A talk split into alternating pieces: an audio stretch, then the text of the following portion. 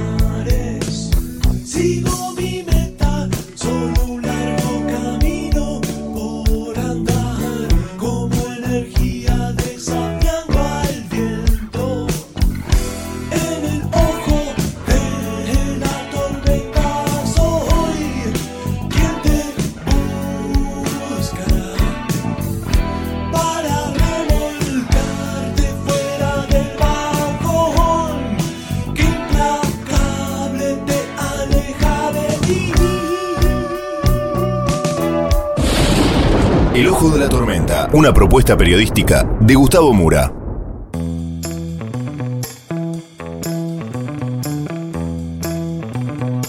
Bienvenidos al Ojo de la Tormenta. El episodio de hoy, Transición Racional. Vamos entonces con los temas del día de hoy en este breve sumario.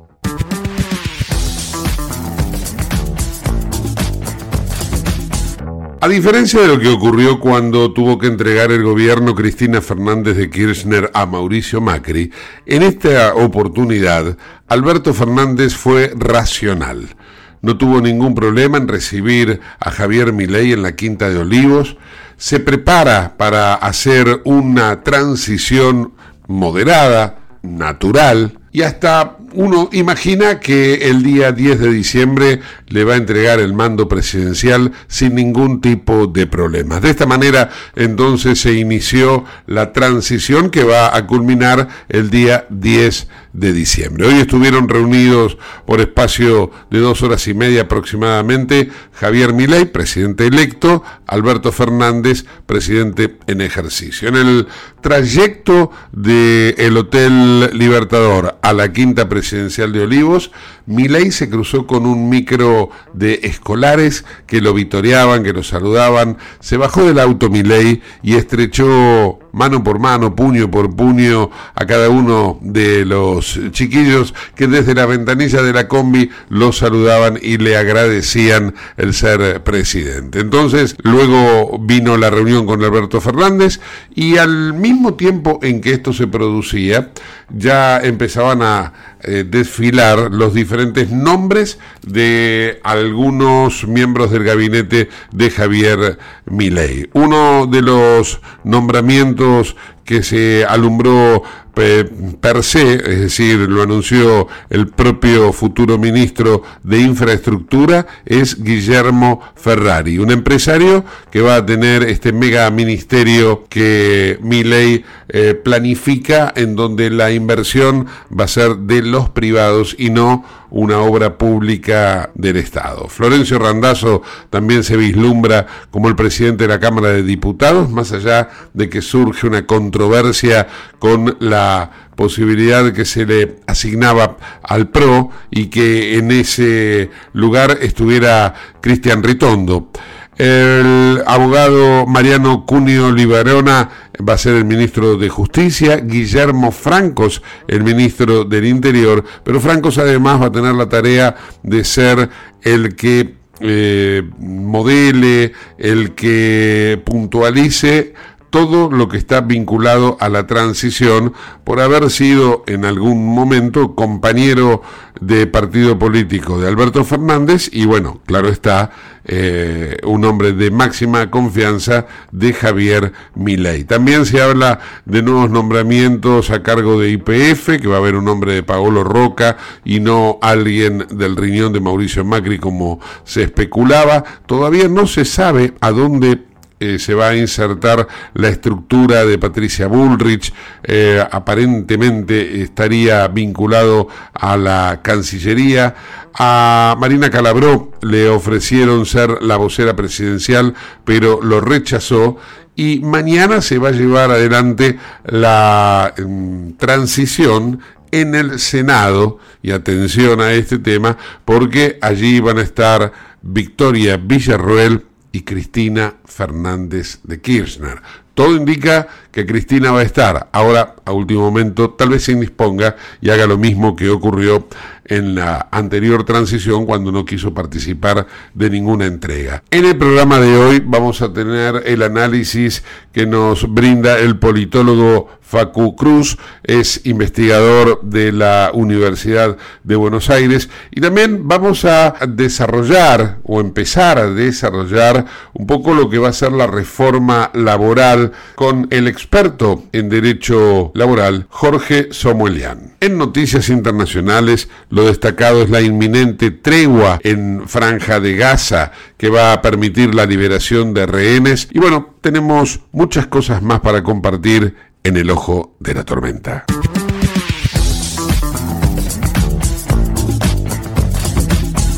Auspicia este programa Autopiezas Pana. Más de 30.000 productos en stock y más de 30 años brindando seguridad para tu vehículo. No te olvides de visitarlos en la web pana.com.ar o llamarlos al 42504220. Autopiezas Pana, tu socio estratégico. Dirección Avenida La Plata 1933, Quilmes Oeste.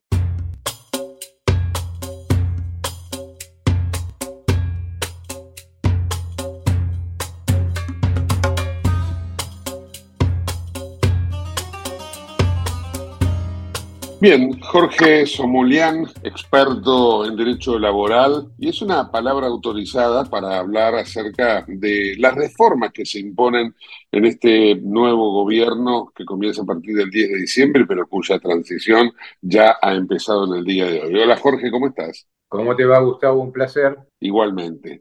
Bueno, contanos un poco desde tu perspectiva qué tipo de reformas son necesarias para hacer en Argentina en el contexto de lo que propone este gobierno de la libertad avanza, ¿no?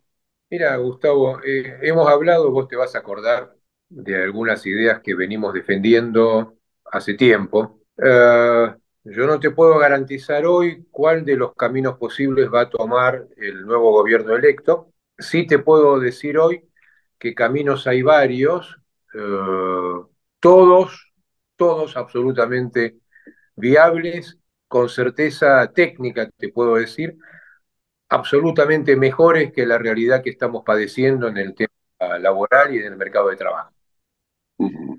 ¿Y cuál sería? Eh, para ser orgánico en la explicación, desde comienzo de año tuve el enorme orgullo personal y profesional de eh, haber podido colaborar con el grupo de asesoramiento laboral que trabajó para Patricia Bullrich, dirigido por eh, Dante Sica y coordinado por el doctor Federico Bellese.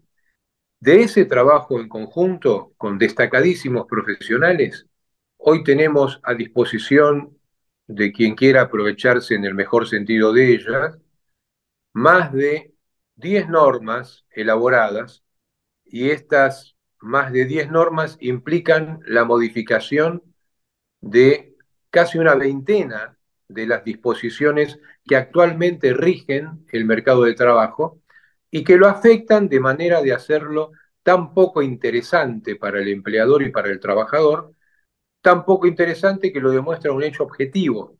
Desde el 2012 no tenemos crecimiento del mercado laboral registrado y mantenemos entre 6 y 6 millones y medio de trabajadores en blanco, cuando la tasa de crecimiento poblacional es otra. Entonces, si esto no demuestra que todos, magistrados, sindicalistas, abogados de trabajadores y abogados de empleadores, venimos equivocándonos, no sé cómo se puede demostrar. Si esto no impone la necesidad de modificar la legislación laboral, estamos hablando de distinto. O sea, mi convencimiento es pleno. La legislación laboral se debe modificar y este es el punto donde quiero detenerme.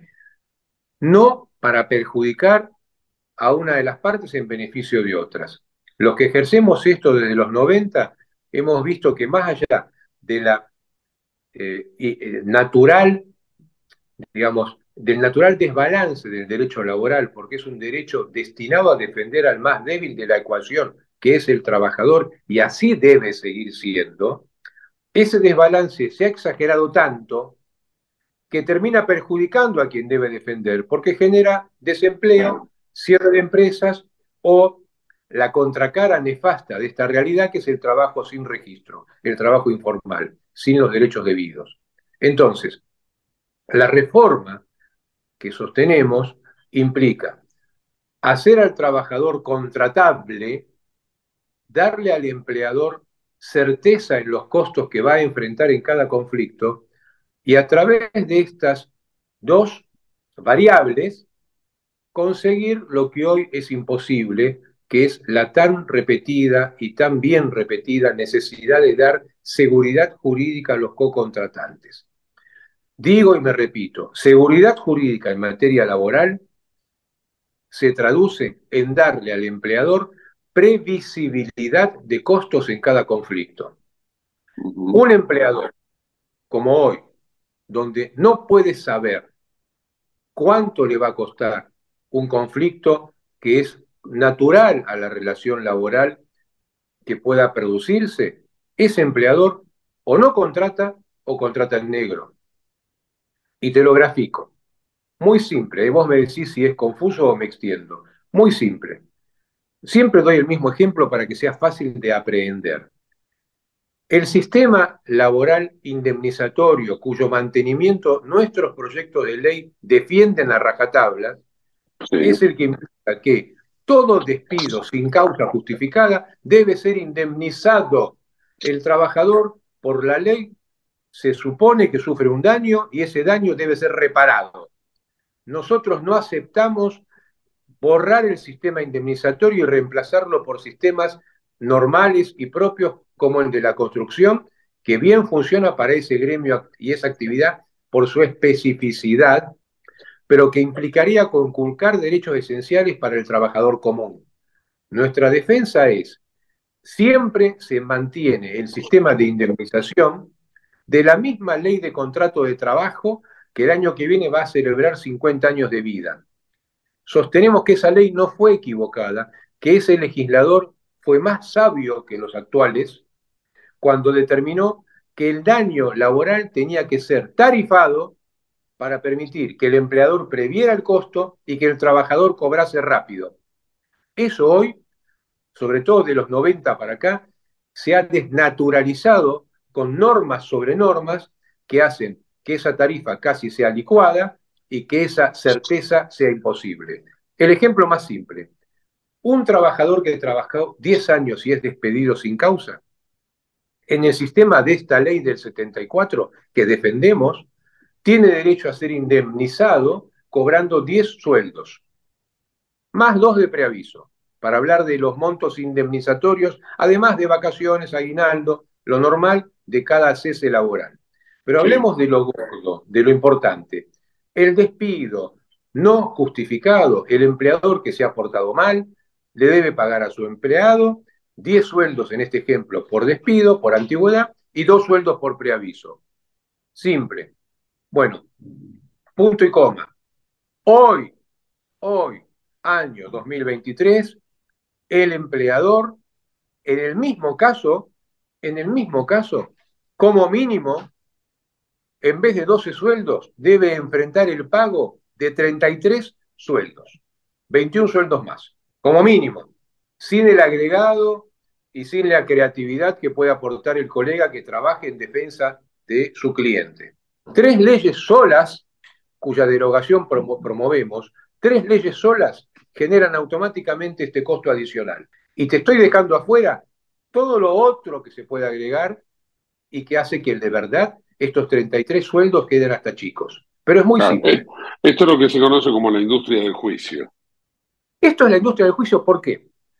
La primera ley es la que duplica las indemnizaciones por despido y preaviso. ¿Con qué excusa, cierta o no, el pago en negro? Parte o totalmente en negro. Un peso en negro habilita la misma sanción que pagarle a una persona totalmente en negro su sueldo. El peor de los delitos laborales. Esto es, se duplica la indemnización por antigüedad y preaviso. 12 sueldos más. Hoy, en tribunales nacionales, con un testigo que mienta si esto es falso o que diga la verdad si esto es cierto, los jueces con derecho condenan al empleador porque la ley así lo permite a pagar el doble de la indemnización por antigüedad y preaviso. En todos los juicios se discute esto, casi en todos los juicios. Más dos leyes del año 2000, esto es del 91, dos leyes del 2000 que se aplican automáticamente. Si el empleador demora en entregar los certificados de trabajo o el trabajador genera esta demora porque no los quiere recibir por estrategia, industria del juicio, tiene derecho a cobrar tres sueldos más, no importa su antigüedad. Y si el empleador, como en todo conflicto, no paga la indemnización completa porque entiende, por ejemplo, que el despido tiene causa y no debe pagar 12 sueldos porque despidió a un mal trabajador y lo quiere probar, por la demora, entre comillas, en el pago de esa indemnización que en el juicio se le otorga al trabajador porque se descarta la defensa del empleado, del empleador, genera el pago de una indemnización adicional del 50% de antigüedad y preaviso, seis sueldos más. Por eso bueno, ahora, pero para, para ir cerrando un poco. Por eso es que todo conflicto tenés 12 sueldos de 10 años de trabajo, más 12 por la duplicación, más 6 por el pago tardío, más 3 por no, no entregar los certificados. 21 sueldos más. Es imposible. Claro, eh, eh, pero para llevar también un poco de tranquilidad, vos hablas de previsibilidad para el empleador, pero también tranquilidad para el trabajador.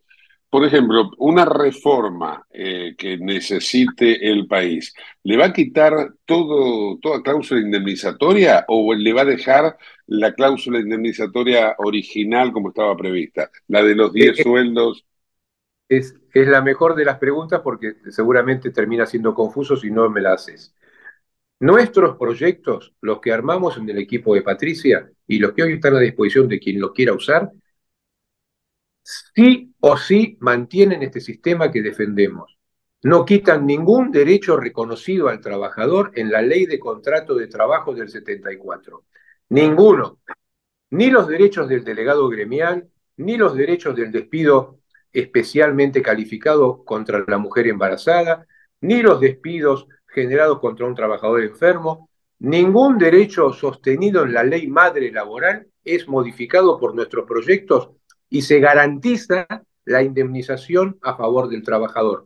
Lo que sí abrogamos, derogamos, extinguimos es todo lo que se ha generado por encima, como estas tres normas que te expliqué recién. Hay muchas otras más, estas son las más groseras, las más fáciles de entender, que generan imprevisibilidad y no contratación. Y termino, si querés, con una frase que creo que sintetiza. Estamos persuadidos que una reforma de este tipo, y no hay que tener miedo a hablar de reforma, reforma no es conculcar derechos, genera al mismo tiempo defensa al empleador, permitiéndole prever costos y entonces contratar y no temer que la industria del juicio le lleve puesta a la pyme y a la grande le haga poco interesante seguir invirtiendo, y por eso se los van del país, le haga dar al empleador previsibilidad y le, entregue al trabajador la posibilidad cierta de cobrar su acreencia. Porque estamos cansados, y te lo digo con más de 30 años de ejercicio profesional de todos los días, estamos cansados de cerrar empresas y estamos cansados de trabajadores que no cobran y se llevan una sentencia enorme con muchos ceros a la derecha para un cuadrito, empresa que bajó la persiana, el trabajador que ganó ese juicio enorme no lo cobra nunca y sus 20, 30 o 100 compañeros se quedan en la calle. No tiene sentido, sí, claramente, claramente. Y al mismo tiempo, una, un ajuste de esta normativa, porque vamos a llamarlo así, que sería ajustarlo otra vez a lo que era la idea original con una indemnización razonable, lo que va a hacer y lo que va a terminar eh, generando es que haya nuevas fuentes de trabajo, que es lo que de alguna manera se ha perdido en los últimos tiempos, ¿no? Exactamente. Otro sumado a una cantidad de normas similares en el sentido, a ver, eh, ¿qué instrucción recibimos nosotros cuando fuimos citados a trabajar en este grupo de, distinguidísimos colegas? Hagan lo que tengan que hacer para generar trabajo. Tal cual, claramente. Ojalá que este, este trabajo que ustedes ya tienen hecho, diseñado y hasta puntualizado, eh, sea llevado en algún formato, alguna carpeta, por, por darle una imagen a la oficina que corresponde de, Javier Milei y el nuevo gobierno, para que por ahí, quien te dice, bueno, esta sea la, el puntapié inicial para regenerar empleo en una Argentina que, por el contrario, está expulsando a trabajadores y a la gente, ¿no? Ni hablar de ello. Porque te mando un fuerte abrazo. Igualmente, gracias por tu tiempo. Te mando un fuerte abrazo. Jorge Samuelian, el Ojo de la Tormenta.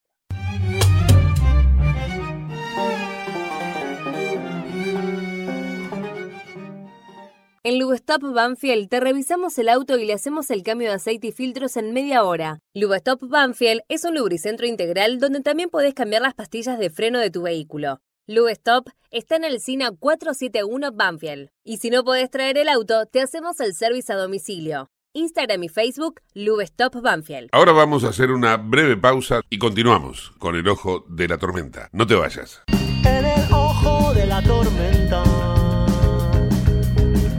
yace un niño asustado. ¿Tenés Galicia? Tenés que saber algo. ¿Tenés alguna duda? Tenés alguien que te escucha y te da atención 24/7. ¿Tenés ganas de hacer algo? Tenés muchos beneficios en lo que más te gusta. Tenés ganas de no hacer nada Tenés una app para hacer todo desde el celular sin moverte del sillón de tu casa. Tenés, todo para vivir un día a día mejor. Tenés Galicia. Tenés Galicia.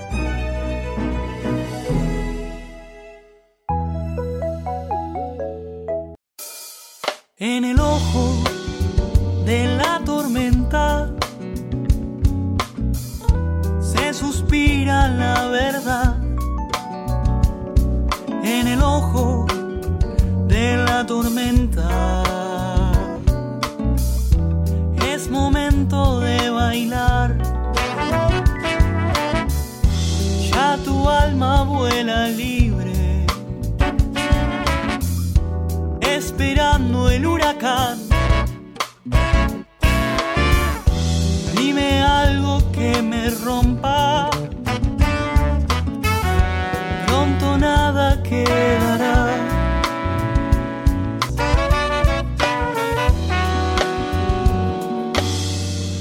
Auspicia este programa CRIBE. CRIBE es un centro de rehabilitación integral que está ubicado en Villa Ballester, provincia de Buenos Aires, certificados con normas de calidad ISOIRAM. El centro CRIBE ofrece, entre otras terapias, tratamiento de rehabilitación por ozono. La página web es www.cribe.com.ar, sino en facebook.com barra cribecom. CRIBE queda en Independencia 5182 Villa Ballester. Los teléfonos 4768-6774 o 4767-6296. CRIBE, Centro de Rehabilitación Integral Belepoc.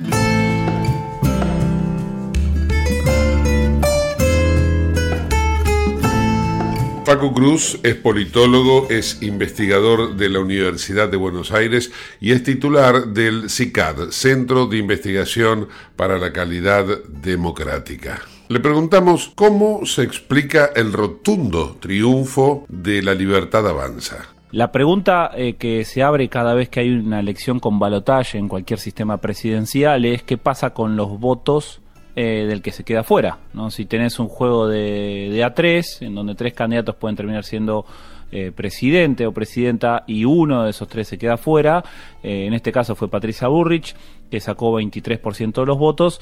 Bueno, la pregunta era qué iba a pasar con ese 23% de los votos. Y la realidad es que podían inclinarse o bien por una continuidad con algo de cambio, que era lo que implicaba Sergio Massa, o con un cambio radical y, profundo este, y hasta drástico, te diría que es lo que eh, representaba Javier Milei.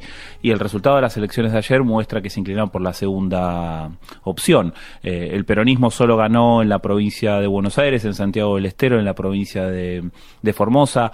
Chaco empezó ganándola y después se dio vuelta, pero hablamos de que en 21 de las 24 provincias del país, casi la totalidad del país, el candidato más votado fue Javier Milei. Ganó en zonas en donde el peronismo ha sido históricamente fuerte, en el norte del país, en la Patagonia, en la provincia de Buenos Aires. La ventaja a favor de Sergio Massa fue eh, más chica de lo, de lo esperada. Entonces, esto muestra que, bueno, Javier Milei expresaba un poco ese, ese hartazgo, ese, ese cansancio, este, y la ciudadanía se terminó inclinando mayoritariamente por alguien que plantea un cambio radical y absoluto. Después de esta irrupción en política, ¿van a desaparecer Juntos por el Cambio, Unión por la Patria, el radicalismo, el PRO, el Partido Justicialista? Yo creo que es medio temprano para saber todavía qué puede pasar conjuntos por el cambio, de la misma manera que también es qué puede pasar con el peronismo. Eh, la historia política argentina muestra que cuando las elecciones se pierden, los espacios políticos se desmembran un poco hasta volver a ordenarse y encontrar liderazgos nacionales. Entonces, eh, creo que lo central va a ser cómo reacciona eh, Horacio Rodríguez Larreta, Gerardo Morales, que es hoy el presidente de la Unión Cívica Radical. La Unión Cívica Radical tiene que elegir al presidente de su partido ahora en diciembre. Eh, va a haber una renovación de las autoridades nacionales este, y ahí también va a haber una tensión. Bueno, vamos a estar más cerca de Javier Milei, vamos a plantear más una, resistencia. Entonces, la actitud de estos actores, de Larreta, de Morales, de algunos sectores de, de la Unión Cívica Radical, creo que es la clave para saber si Juntos por el Cambio se va a mantener unido y va a ser equidistante entre una oposición más dura del peronismo y el gobierno de Libertad Avanza, o se, se romperá y se sumará y se fagocitará de alguna manera con la Libertad Avanza. ¿Podría ser que Javier Milei modifique algo de lo que propuso en campaña? Eh, Argentina es un desafío para todos los políticos. Este, cuando llega un programa de reforma radical, generalmente esos dirigentes políticos tienen que adaptarse a las reglas de juego de alguna manera. Le pasó a Mauricio Macri, le pasó a Cambiemos en 2015, le pasó a Fernando de la Rúa en 1999, eh, cuando ganó, y, de alguna manera chocarse con la realidad institucional, con la realidad del sistema político argentino, es un desafío que requiere de adaptación. Entonces ahí ya empezamos a entrar en la esfera bueno, de las capacidades de liderazgo de los, de los dirigentes. Eh, Javier Milei tiene un programa muy radical y muchos de los cambios, por no decir la totalidad de los cambios que quiere implementar, implica que tienen que pasar por el Congreso. Y hoy de base tiene el 15% de la Cámara de Diputados y menos del 10% del Senado de la Nación. Tiene cero gobernadores propios de las 24 provincias y tiene seis intendentes sobre un total de 2019 intendencias que están eh, contabilizadas. Con lo cual hablamos de un poder institucional de base que es mucho más débil que cualquier otro presidente no peronista desde el retorno a la democracia. Para avanzar en su programa de reforma va a tener que hacer crecer esa base política y aumentar las condiciones de su gobernabilidad. Eso implica negociar con la política. De alguna manera, convertirse en casta. Y eso es el punto de maduración de toda formación política. En qué medida vos vas eh, doblando un poco tu programa y adaptándolo a la realidad de lo que prometiste en elecciones, porque una cosa es ganar elecciones y otra cosa es gobernar. Entonces ahora va a estar la prueba de fuego si efectivamente eh, este nuevo líder que apareció en Argentina y se construyó en tan solo dos años desde la ciudad de Buenos Aires y posteriormente se nacionalizó, en qué medida va a tener las condiciones para poder adaptar su programa y después trasladarlo a su base y decir, bueno, ahora lo que tenemos que hacer es esto. Hay historia de líderes políticos en Argentina que han, no, no diría traicionado su base, pero han ido en una dirección opuesta a lo que habían prometido en la campaña. El caso más simbólico es el de, el de Carlos Menem. Pero Carlos Menem después logra la reelección en 1995, después de reformar la Constitución. Entonces, de alguna manera, él fue en contra de lo que había propuesto en campaña, pero después la ciudadanía lo validó y lo refrendó, este, confirmándolo de vuelta en las elecciones presidenciales del 95 y en las elecciones legislativas anteriores. Encontró de alguna manera cómo la adaptación de ese programa fue bien recibido por la ciudadanía. Me parece que ahora ya vamos a entrar en la dinámica de en qué medida Javier Milei va a poder traducir lo que él dice que va a hacer y que va a tener que adaptarlo a la realidad y por ahí no puede cumplir con todo su programa y cómo se lo va a transmitir a su base y a toda la ciudadanía. Milei o quien él designe va a tener que negociar en las sombras. Milei va a tener que negociar en la sombra y va a tener también que designar funcionarios políticos. No conocemos la mesa política de Milei. Lo único que conocemos es Guillermo Francos, que se ha convertido en el nuevo vocero de Milei en las últimas semanas, producto bueno de eh, ciertas declaraciones que hizo, sobre todo cuestionando la legitimidad del sistema electoral. Entonces parece ser como la persona política de él. Y son actores que aparecieron nuevos en los últimos meses. La mesa chica de la libertad avanza eran otros actores, era gente que llegaba nueva a la política con las ideas liberales libertarias que se habían construido en redes sociales, en streaming de YouTube, eh, en canales de Telegram, en Twitter. Eran actores que habían sido totalmente que, no habían sido actores políticos, de, que no tenían trayectoria política, que de alguna manera habían hecho una construcción este, cívica opinando sobre la realidad, pero desde las redes sociales. Y en un momento empezaron a ser públicos, empezaron a tener cara, empezaron a ir a los medios, a dar a conocer sus ideas esa mesa inicial de la Libertad Avanza. Ahora está cambiando, está mutando. Actores más conocidos. Guillermo Francos tiene trayectoria eh, de funcionario público en el gobierno provincial y nacional, ha sido funcionario de organismos internacionales, conoce la botonera, como decimos en Argentina, ¿no? ¿Qué tocar para gobernar? Entonces, cuando empieza a aparecer esta mesa política de la Libertad Avanza, vamos a ver en qué medida puede, bueno, implementar lo que dijo que quiere implementar una meta para ver o una... La primera evaluación para ver son los dos años de las elecciones legislativas, pero vos también tenés ahora una situación económica que si en seis meses no empieza a mostrar resultados eh, favorables mm. para la ciudadanía, no solo la base electoral de la Libertad Avanza va a cuestionar a Javier Milei, sino también la base electoral ampliada, o sea, todos los que convenció entre octubre y noviembre de que en realidad el cambio era el cambio radical y con él. Y ahí Argentina es un poco ansiosa. Si los resultados no aparecen, eh, muy probablemente empiecen a aparecer malas noticias para el gobierno. Y de vuelta, volvemos a las condiciones personales de liderazgo. ¿En qué medida vos podés aguantar crítica y transmitir eh, serenidad? Es la clave de toda persona que quiere ser este presidente de un país como la Argentina. ¿Cómo se proyecta la política internacional de este gobierno de la libertad avanza? Bueno, eh, la, la primera señal que, que, mandó es que está viajando ahora en estos días a Estados Unidos e Israel y es como el primer desembarco internacional. Eso ya es una señal en virtud de lo que está pasando a nivel internacional, ¿no? Estados Unidos parece ser el faro en el que se va a referenciar, eh, ideológicamente lo ha planteado de esa, de esa manera, él siempre ha dicho, bueno, que el liberalismo de alguna manera empieza a implementarse a nivel mundial gracias a, Estados Unidos, y después Israel por la, eh, por la, la, guerra que se está llevando este, a cabo. Entonces son dos señales de política internacional eh, me parece eh, importantes. Eh, y ahí me parece que también se abre el otro interrogante, ¿no? Si va a terminar haciendo todo lo que dijo, por ejemplo, en el, en el balotage, este, en el, perdón, en el debate balotage, donde planteaba que había países con los que iba a romper relaciones y después cada comerciante que quisiera comerciar con esos países tenía que tener total libertad para hacerlo. Ahora vamos a ver si se vuelve más pragmático en esas cuestiones o eh, si es este, bueno fiel a sus a sus propuestas. Yo veo un futuro gobierno de Javier Milei este, mirando más Estados Unidos, colaborando de alguna manera con Brasil en lo que eh, le convenga, pero no alineado estratégica y políticamente para con Brasil. Eso no es una buena noticia para Lula en vías de lo que está impulsando en la en la región. Eh, pero sí veo un, país este más alineado con lo que diga en Estados Unidos, que también, bueno, este hay otro frente que se abre ahora. Estados Unidos renueva su presidencia el año que viene. Entonces ahí también va a haber claramente señales de parte del gobierno de Javier Milei en vías de quien va a convertir por el Partido Republicano, que es Donald Trump. Facu Cruz es politólogo, es investigador de la Universidad de Buenos Aires y es titular del CICAD, Centro de Investigación para la Calidad Democrática.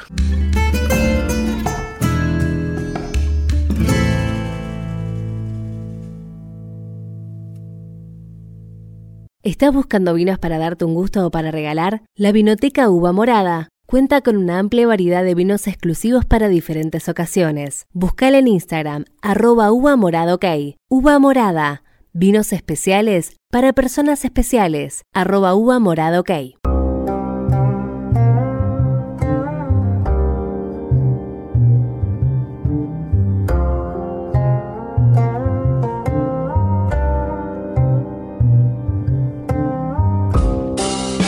Les proponemos ahora un completo panorama de noticias internacionales elaborado por la cadena Euronews. El líder de Hamas, Ismail Haniyeh, anunció este martes que están cerca de concretar un acuerdo de tregua con Israel en la franja de Gaza. El grupo islamista aseguró también que ha entregado su respuesta a los mediadores cataríes. Mientras tanto, la guerra continúa. El lunes, Hamas acusó a Israel de matar al menos a 12 personas en un ataque directo contra el hospital indonesio en el norte de la franja. Y desde Estados Unidos ven más cerca la liberación de los rehenes de Hamas. El lunes, sin embargo, familiares de los rehenes se reunieron con representantes del gobierno de Netanyahu y criticaron que el Ejecutivo israelí priorice acabar con Hamas por encima de la liberación de los secuestrados. Mientras tanto, la crisis humanitaria en Gaza se agrava, con más de 13.300 palestinos muertos y más de 1,7 millones de desplazados. La mayoría de los más de 30 bebés prematuros que fueron evacuados del hospital Al-Shifa en el norte de Gaza ya han llegado a instalaciones médicas en Egipto. El traslado de los pequeños comenzó el domingo en medio de operaciones militares israelíes en el área. Con un suministro eléctrico precario y escasez de medicamentos, existía un grave riesgo de que los recién nacidos no sobrevivieran si permanecían en la zona de guerra. Otros pacientes críticos también han sido trasladados a un lugar seguro. Estos se encontraban entre los más de 60 enfermos y heridos, en su mayoría mujeres y niños, que serán trasladados en avión a la capital de Turquía, Ankara. Al menos 250 pacientes críticos todavía permanecen en el principal hospital de Gaza.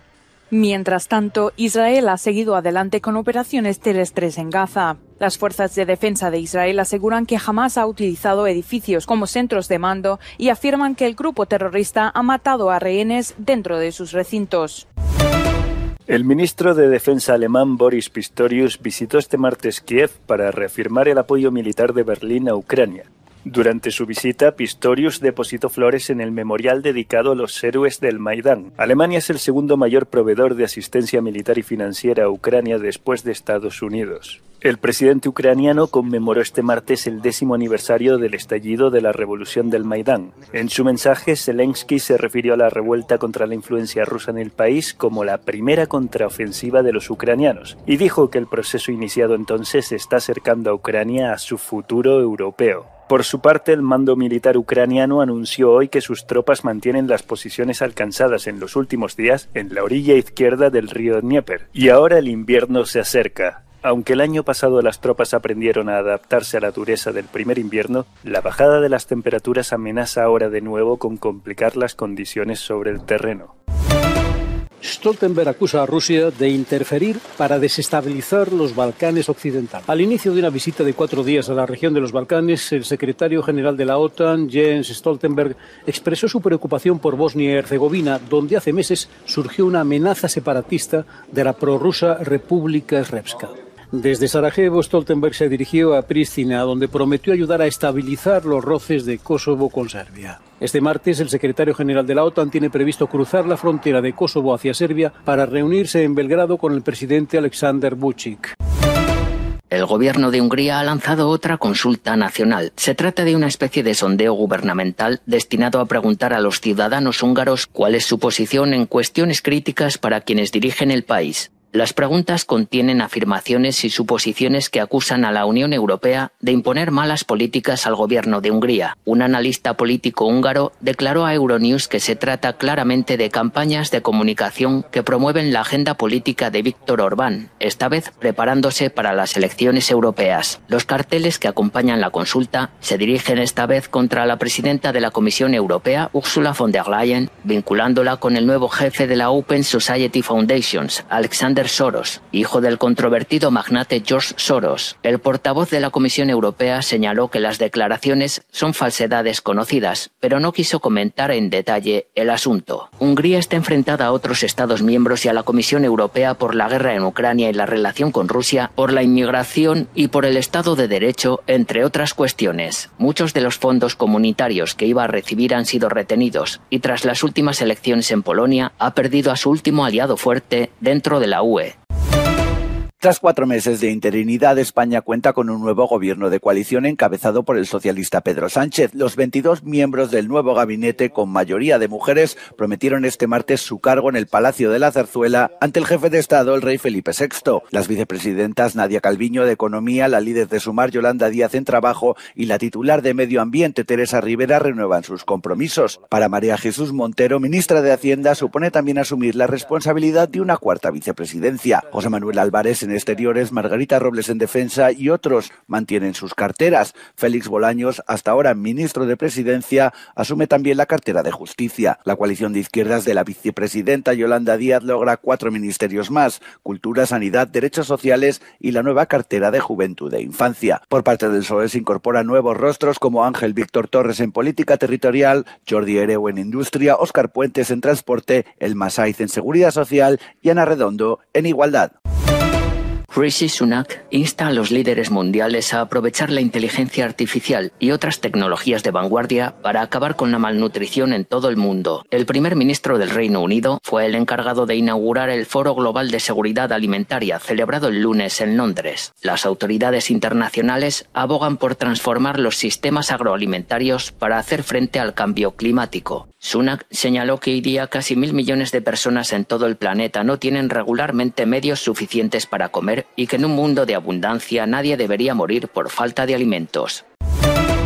Microsoft contrata a Sam Altman después de que fuera despedido por sorpresa el viernes por OpenAI. El despido del arquitecto de la inteligencia artificial provocó la dimisión del presidente de la empresa creadora de ChatGPT, Greg Brockman, y un plante de más del 65% de la plantilla de la empresa de inteligencia artificial. Más de 500 trabajadores han amenazado con irse si no dimite la junta directiva que despidió a Altman el viernes pasado. OpenIA asegura que despidió a Altman porque obstaculizaba a la junta para ejercer sus responsabilidades. Te invitamos a conocer La Pampa, porque creemos en una nueva forma de viajar a un ambiente ideal para estos tiempos. Aire puro, bosques y fauna nativa, gastronomía gourmet, vinos patagónicos, pueblos con historias emocionantes. En La Pampa, seguro te relajás, seguro te emocionás, seguro disfrutás. Viaja seguro, viaja a La Pampa, portal de la Patagonia. Bueno amigos, hasta aquí llegamos con el programa de hoy. Nos reencontramos en el próximo episodio del Ojo de la Tormenta. Cuando de madrugada vuelvo solo, a veces pienso, sin darme cuenta, que no sé cómo vine yo a ubicarme, justo en el ojo